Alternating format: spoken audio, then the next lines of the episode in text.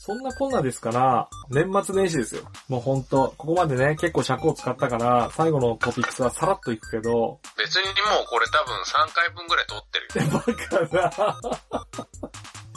まあそこはあれですけど、とりあえずそのね、年末さ、ボードゲームって1年において一番強いのは年末年始なんですよ。あ、そうなんだ。いや、だって純粋に考えてみるとよ、年末年始って集まる機会多いじゃん、人間が。確かに。言うて、例えば年末でクリスマス会とかがあります。忘年会があります。あとなんだ、新年会があります。あと人によっては実家に帰って、なんか親戚と集まったりします。そうだね。で、まあオタク関係になっちゃうけど、年末にはコミケがあります。で、コミケの打ち上げがあります。で、えーさらにその時期、学生さんは冬休みであると。っていう、集まる機会がひたすら多いということは、人が集まらないと遊べないボードゲームは、逆に言うと今が一番遊べるチャンスが多いんだよね。で、そこに加えて、秋葉原という特殊な地形が絡むと、だいたいコミケの期間中って秋葉原にみんな来るんですわ、一回は。は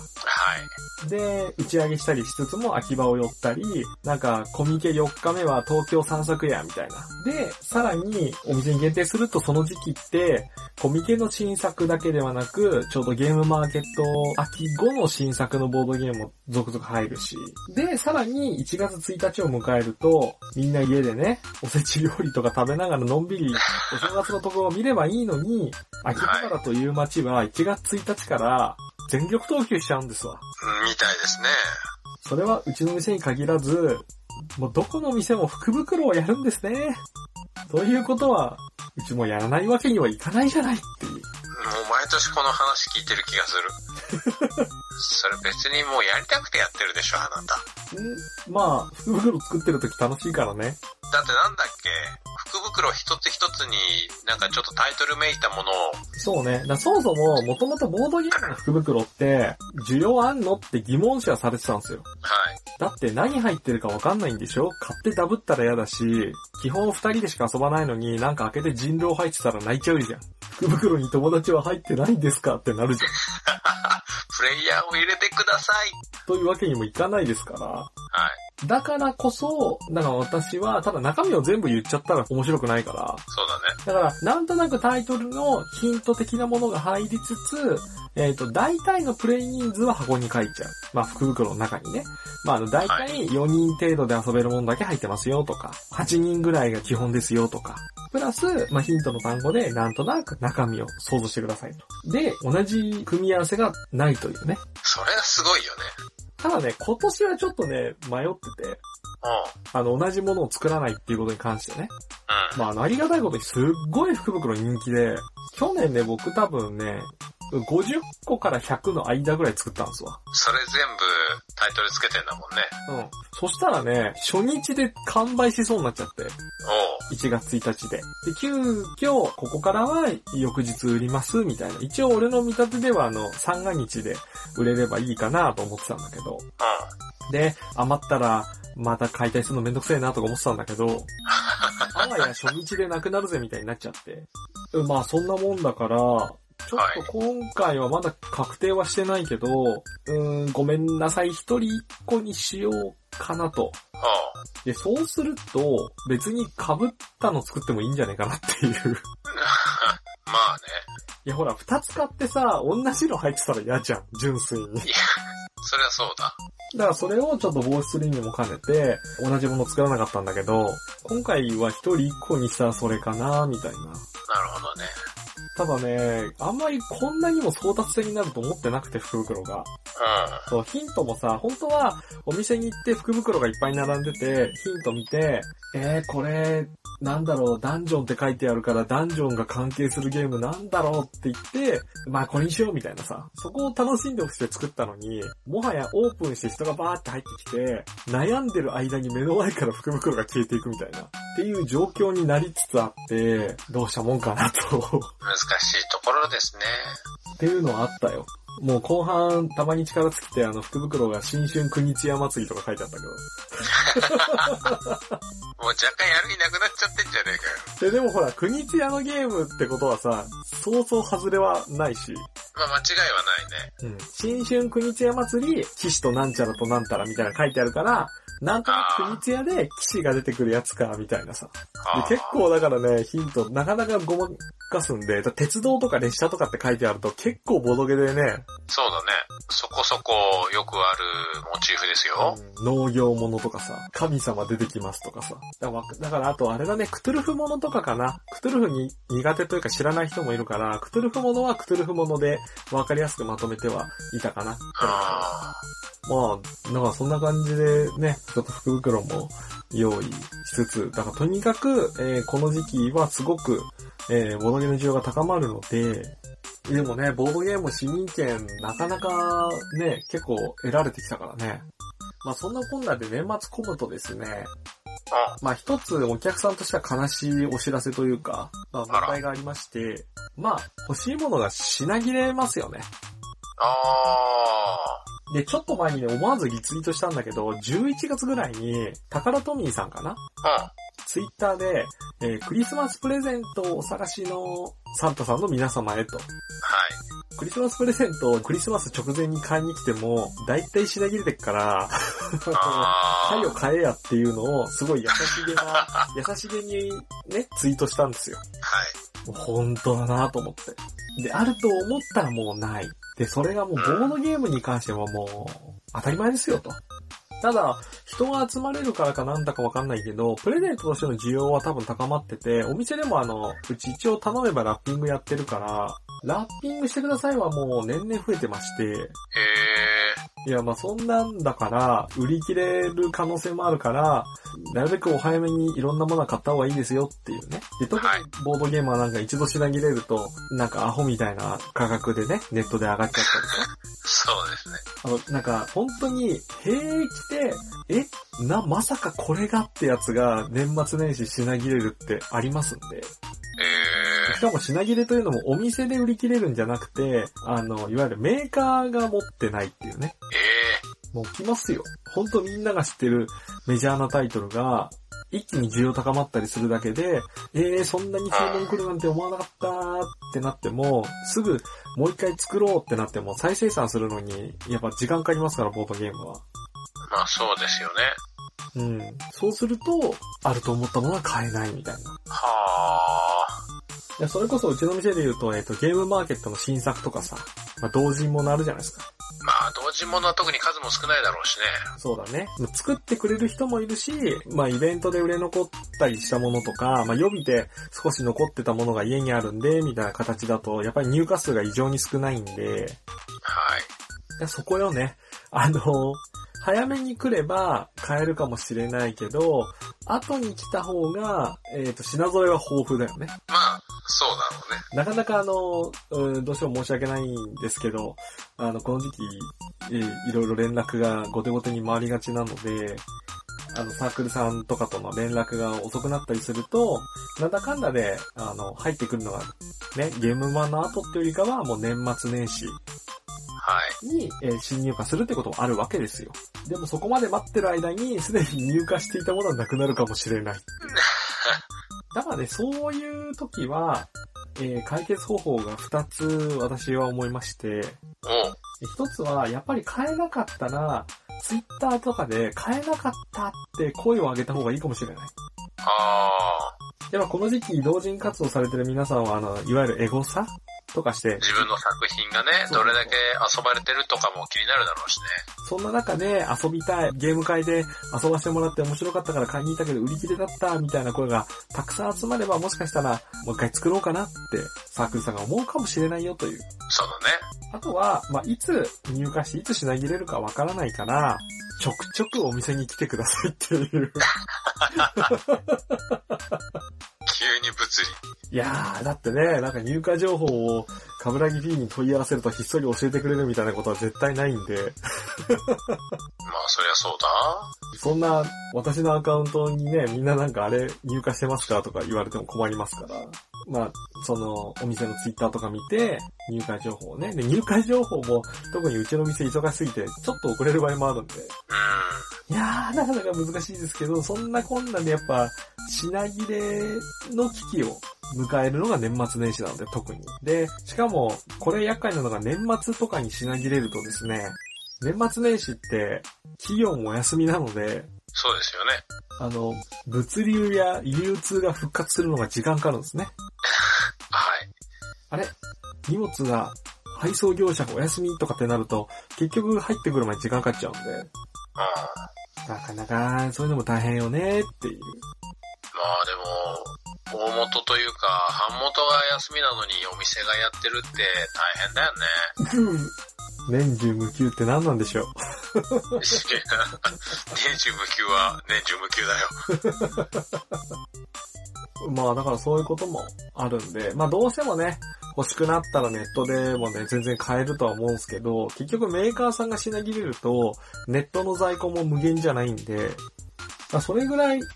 年末のボドゲは、ね年末年始はボドゲの勢いがあるんだぞっちゅうお話でごぜやした。なるほど。まああとね、各種ボドゲカフェさんとかもね、この時期多分イベントやると思うんで、忘年会、新年会、えーゲームマーケットの新作を遊ぼうとか、まあそういったところでボドゲに出会ったり、ボドゲの需要はどんどん増えますよっちゅうことなんすわ。ちなみに、カブラギ P、この年末、おすすめのボードゲームみたいな、それこそ、忘年会とかで、ちょっとこれ知ってると、お、こいつ分かってんな、みたいになるようなボードゲームって、ないんですかうーん、な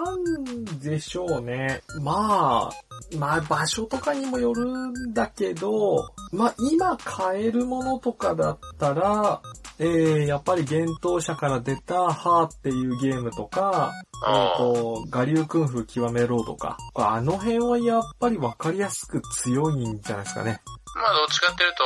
パーティーゲームよりだよね。そうそうそうそうそう。だからそれで言うと、えっ、と、いわゆるニューゲームズオーダーさんシリーズなんかも強いんで、ペンギンパーティーとコヨーテスな。まあその辺から、えー、割と初心者が集まるような場所では、だいたいプレイ時間20分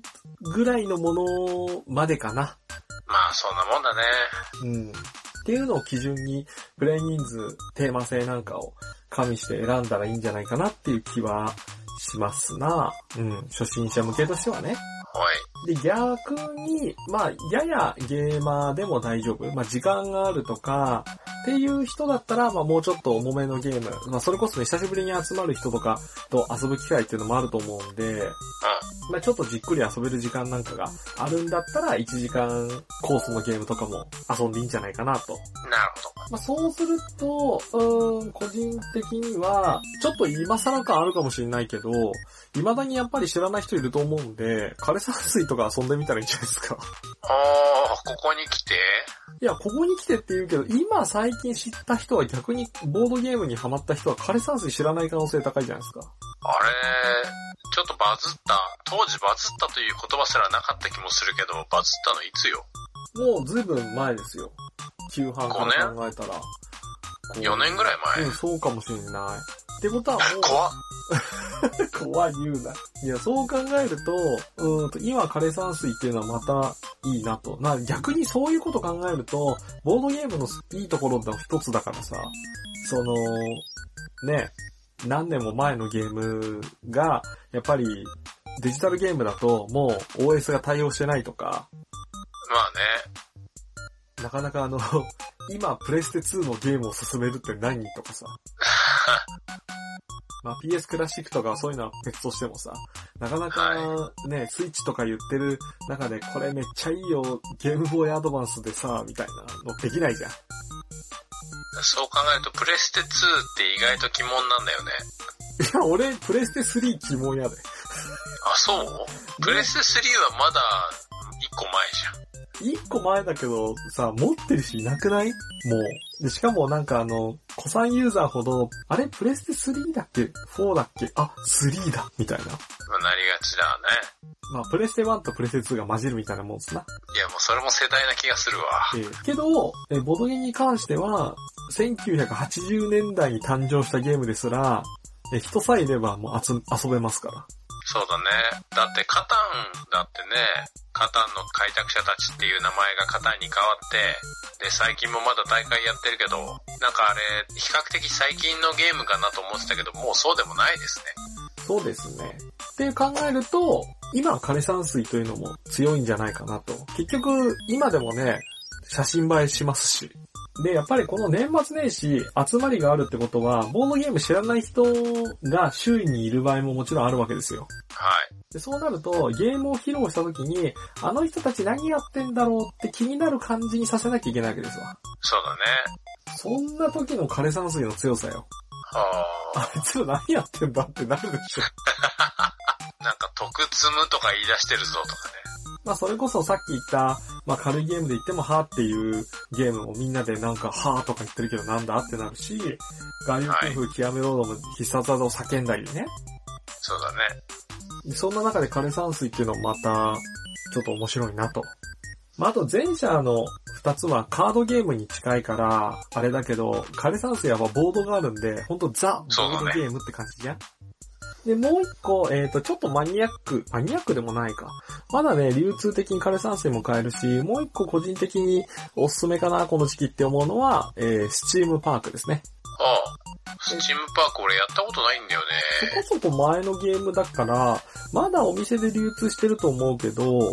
ちょうどいろんなボドゲが次々入ってくる時代に発売されたゲームなので、もしかしたら遊ばないままね、ルーシーさんみたいに、もうその次々と出る新作ラッシュに埋もれてしまった可能性は否定できないんですけど、なんか箱絵がすごいネオンが瞬くというか、ちょっとすごい鮮やかというか、そう、箱自体は、まあ、背景は真っ暗なんだけど、すごいイルミネーション的な、きらびやかな、えー遊園地かな。蒸気の遊園地だよね。できてるっていうのが、まあ、幻想的だし、雰囲気抜群だし、まあ、冬のイルミネーションみたいな感じで考えるとパッケージがすごくいいわけですね。冬におすすめ感はありますな。ああ、なるほどね。でもだから、ボドゲカフェとか行くと、結構ね、パッケージも特徴的だからさ、何これすごい見たことはあるのにやったことがないんだよね。ゲーマーというか、まあ、ややオタク目線で言うと、まあ、その蒸気、スチームパンクとは言わずとも、まあ新パンクかな蒸気とかで動く従業員もロボットしかいない遊園地を運営するっていう設定だけでもワクワクするし、まあ、別に新パンクに興味ない人からしたら、なんかすごいキラキラ光ってて遊園地作るゲームだって面白そうって、まあ、なるやんっていう。そうだね。で、ゲーム自体も、ポイントとしては、えーさっき言ったみたいにボードがあって、で、かつそこに、えー枯山水で言ったら石が立体物じゃないですか。はい。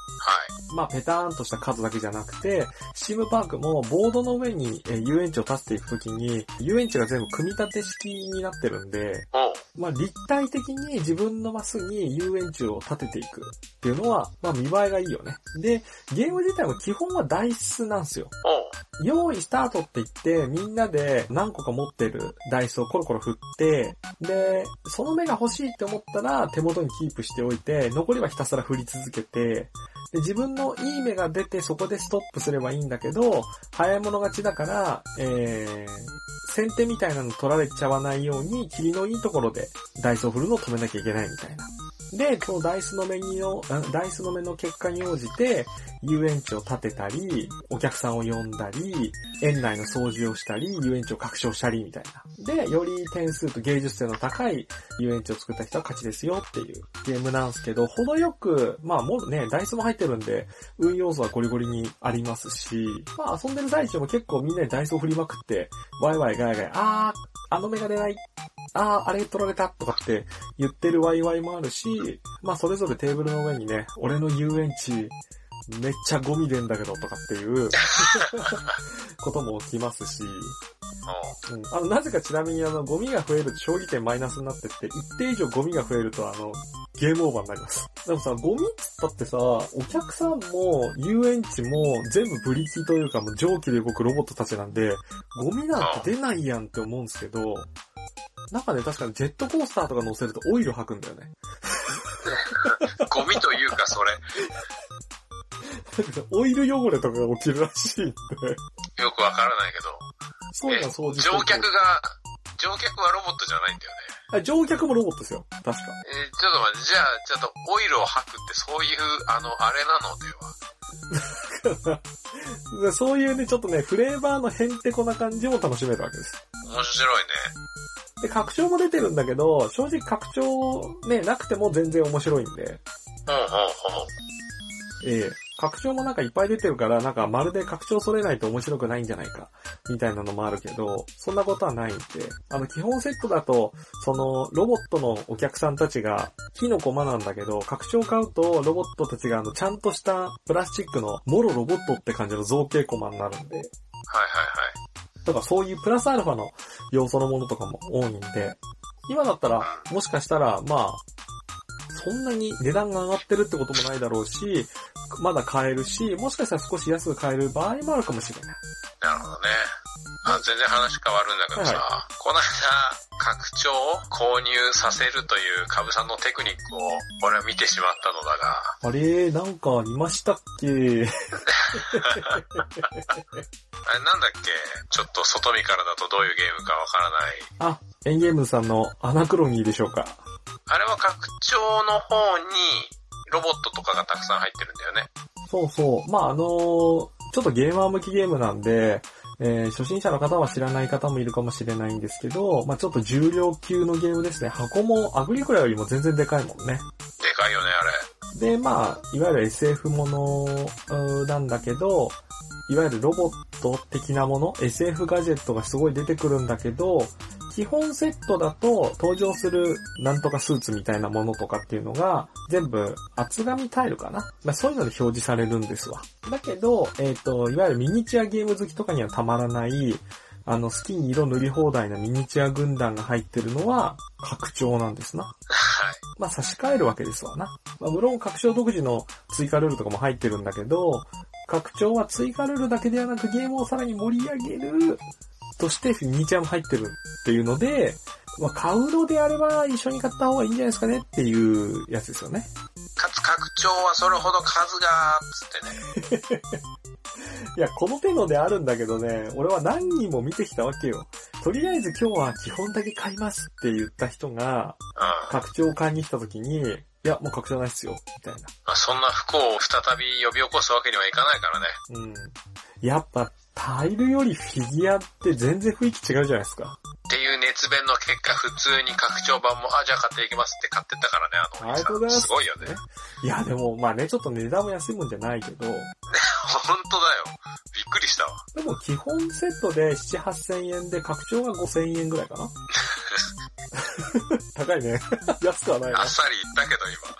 今。いや、けど、さ、それで楽しかった時に拡張買おうと思って買えなかったらやっぱショックじゃんっていう。まあそうだね。し、あの、もしかしたら、一応お店の方で、フォローとしてね、それ、言ったり、ポップでも書いてあるんだけど、言っとかないと、例えばね、ツイッターとかで、あの頃に面白いよ、みたいなツイッター見かけてさ、うん。うわ、ミニチュアめっちゃ豪華やん、俺も買おうっつって基本だけ買ってさ、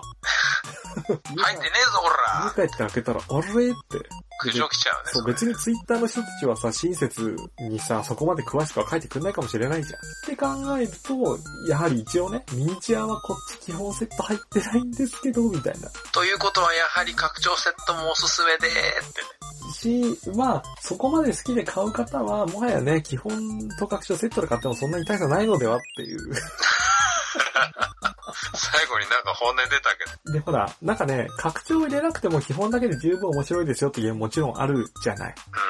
うまあ、言うてカルカソンヌとか宝石のきらめきとかも、拡張も面白いけど、別に基本だけで十分遊べるものですから。ん。まあそれにうね、ん基本やってる人の方が多いだろうしね。うんただやっぱり、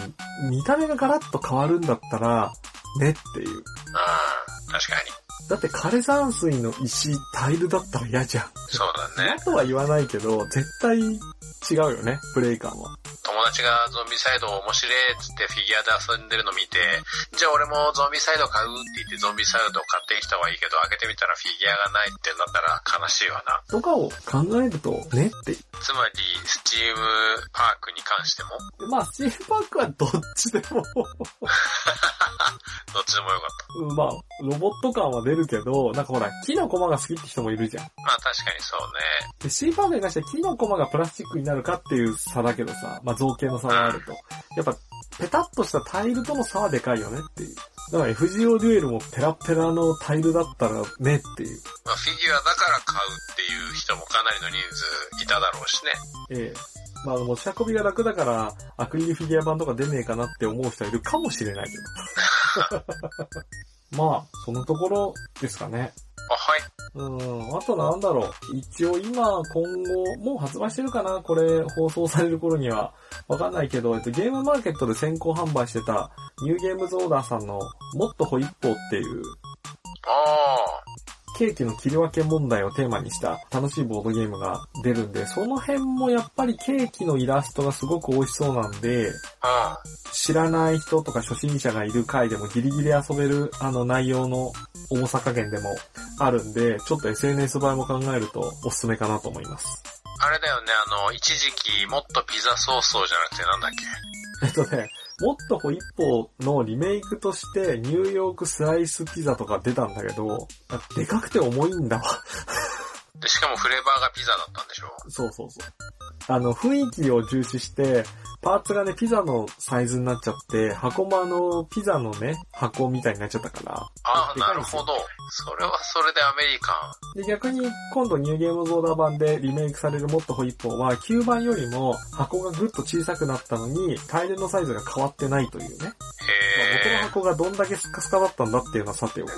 ボードゲームあるある。で、なんかね、価格もね、タイル、美味しそうなケーキのタイルなんだけど、2000円ぐらいだったと思うんで、うん、安いね。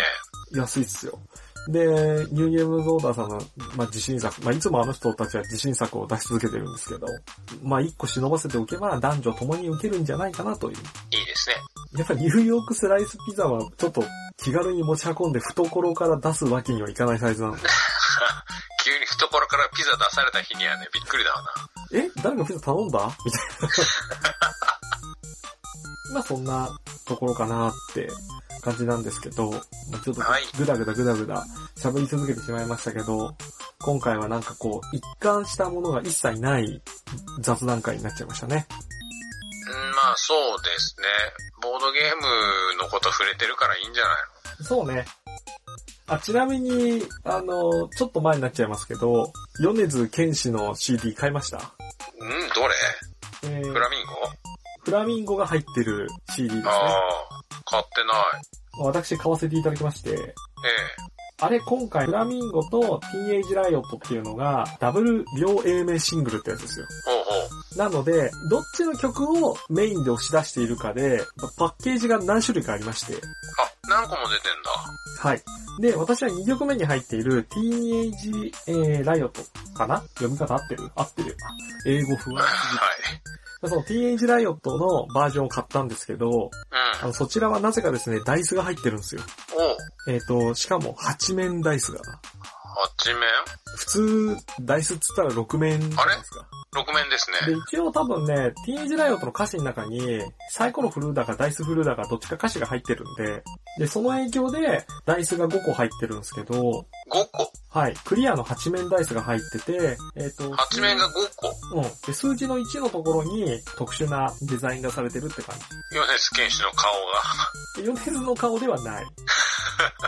で、多分、8面なのは、あ、8ってそういうこと8なんだ ?8 だから。いや、ちょっとわかんないですけど、多分俺はそうかなと思ってるけど、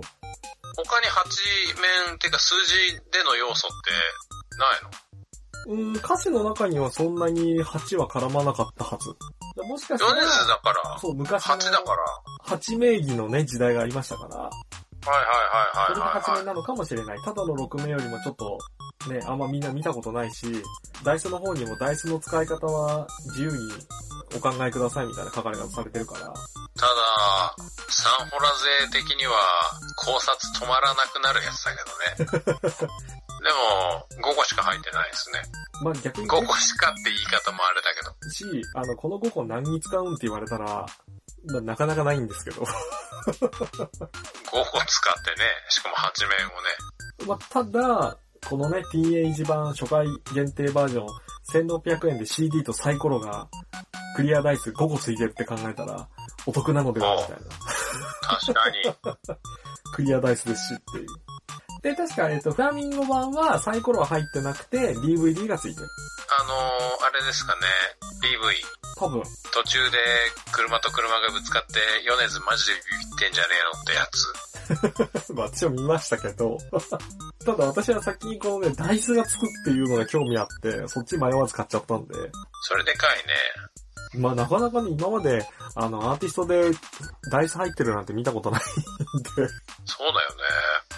まあちょっとまだ変えるかわかんないですけど、まあ、米津玄師も好きで、なんか PRPG やってる人とか、ま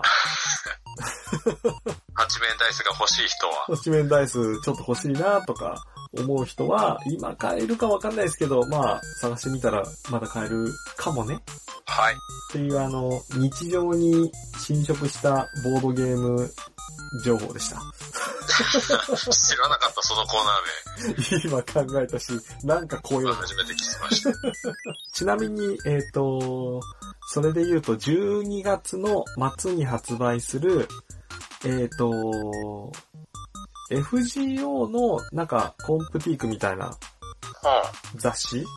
あ、確認しました。えー、フェイトグランドオーダーカルデアエースボリューム2だそうです。あ、はいはいがありまして、毎月出てるわけじゃないんだよね。はい。うん。で、今回の12月末のタイプムーンエースには、えー、宝具カルタがついてきます。なるほど。っていう、またしてもは、一応ボードゲーム情報ですかね。これがまあじゃあ12月、えー、25日発売ってなってますね。えー、全編書き下ろしイラストを使用した絵札と、宝具の英称セリフが書かれた読み札を各52枚収録した宝具カルタが付属。ええ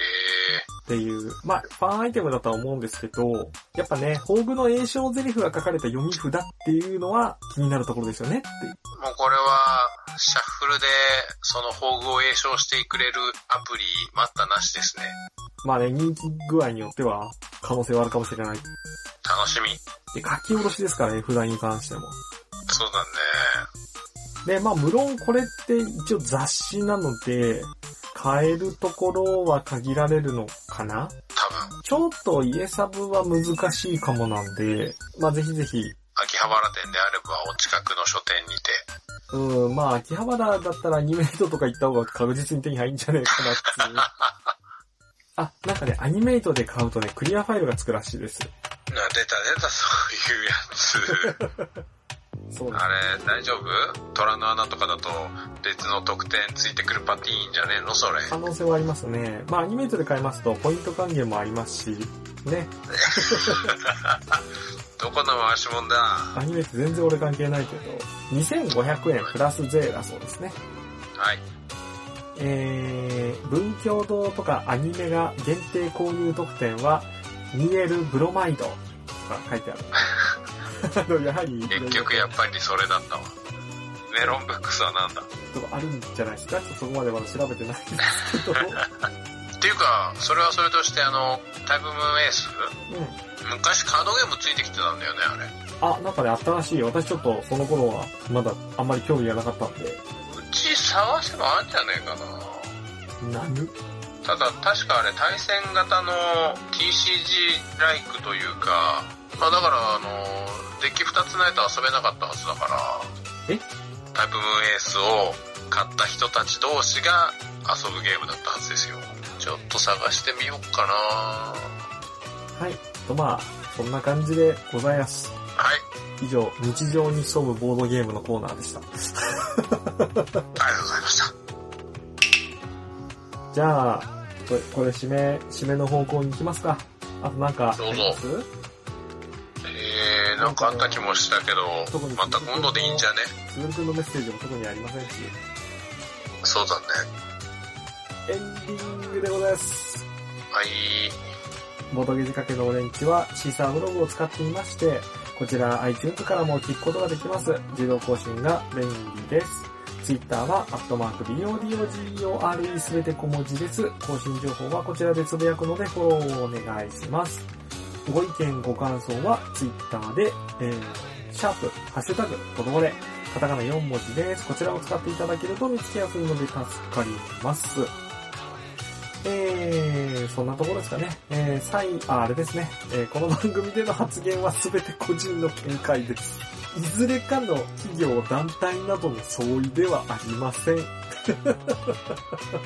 これ強調しておかないとね。はい。とりあえず、えー、そんなわけでございまして、以上、ボトレこと、ボトゲ仕掛けのオレンジでございました。今回喋ったのは、私、カブラギティと、ルーシーでした。はい。それではまた次回お会いしましょう。さよなら。さよなら、これは下手すると、年内ラストになるかもしれない。どうなるでしょ